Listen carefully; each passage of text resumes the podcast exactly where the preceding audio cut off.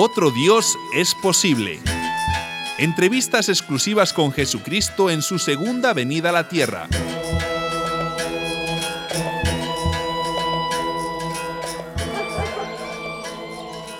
Emisoras Latinas continúa con sus micrófonos en Nazaret, cubriendo la segunda venida de Jesucristo, quien nos acaba de dar una entrevista sobre el mundo del más allá, sobre el cielo. Pero, dígame, ¿Un cielo con ángeles o sin ángeles? Aclárenos ese punto. Raquel, cuando estuvimos en Belén, ya te expliqué que los ángeles no existen, que son poesía, distintos nombres de Dios. Pero la gente insiste que cómo no van a existir si la Biblia está llena de ellos. Están en la primera página. Ahí están. Con una espada de fuego cerrando las puertas del paraíso. Sí, ahí están. Y ya está en las últimas páginas tocando las trompetas del Apocalipsis. Claro, porque la Biblia está llena de mensajes. Y mi pueblo imaginó mensajeros para llevar esos mensajes.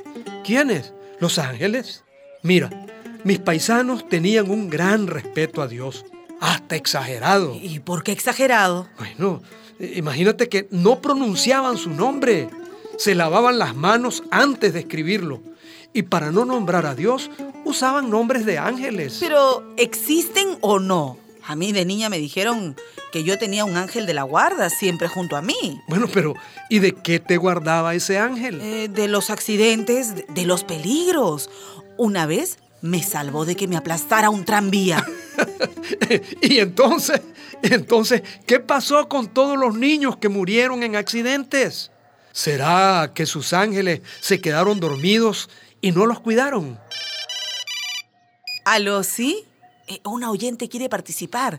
Dice que es una angelóloga. ¿Una qué? Angelóloga. Eh, angelóloga. experta en ángeles. Sí, le escuchamos. Quiero expresar mi más enérgica protesta en nombre de los arcángeles Miguel, Rafael, Gabriel y Uriel, y en el de los nueve coros de serafines y querubines que los acompañan.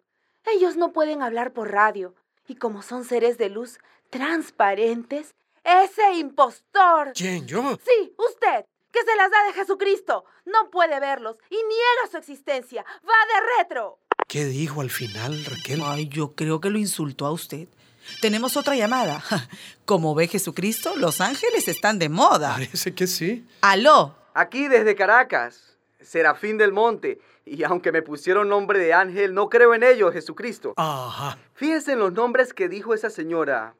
Miguel, significa quien como Dios. Rafael, Rafael, Dios sana. Ah, es correcto. Gabriel, Gabriel, fuerza divina. Exactamente. Ese él al final de cada nombre de ángel no es más que una forma de nombrar a Dios. Sí, sí. Lo que dice usted, Jesucristo, los ángeles son apodos, sobrenombres del mismo Dios, poesía. Bien dicho, Serafín. Gracias, Serafín del Monte. Entonces, Jesucristo, ¿usted no vio ningún ángel? No. ¿Ni en el desierto cuando ayunaba? No. ¿Ni en el huerto de los olivos cuando rezaba? No, no vi a ninguno. En el desierto, los ángeles fueron unos camelleros que me guiaron y me dieron agua. Pero en el huerto, aquella noche, nadie vino a ayudarme. Ah, entonces, si de veras, de veras los ángeles no existen, ¿Por qué tanta gente cree en ellos? Porque pensamos que Dios está allá, allá arriba.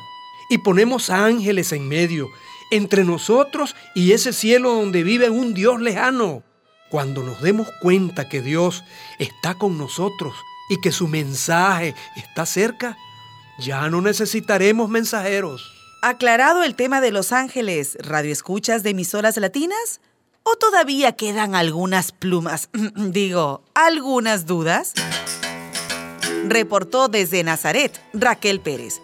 Encontrarán esta entrevista y todas las anteriores en nuestra página web, emisoraslatinas.net.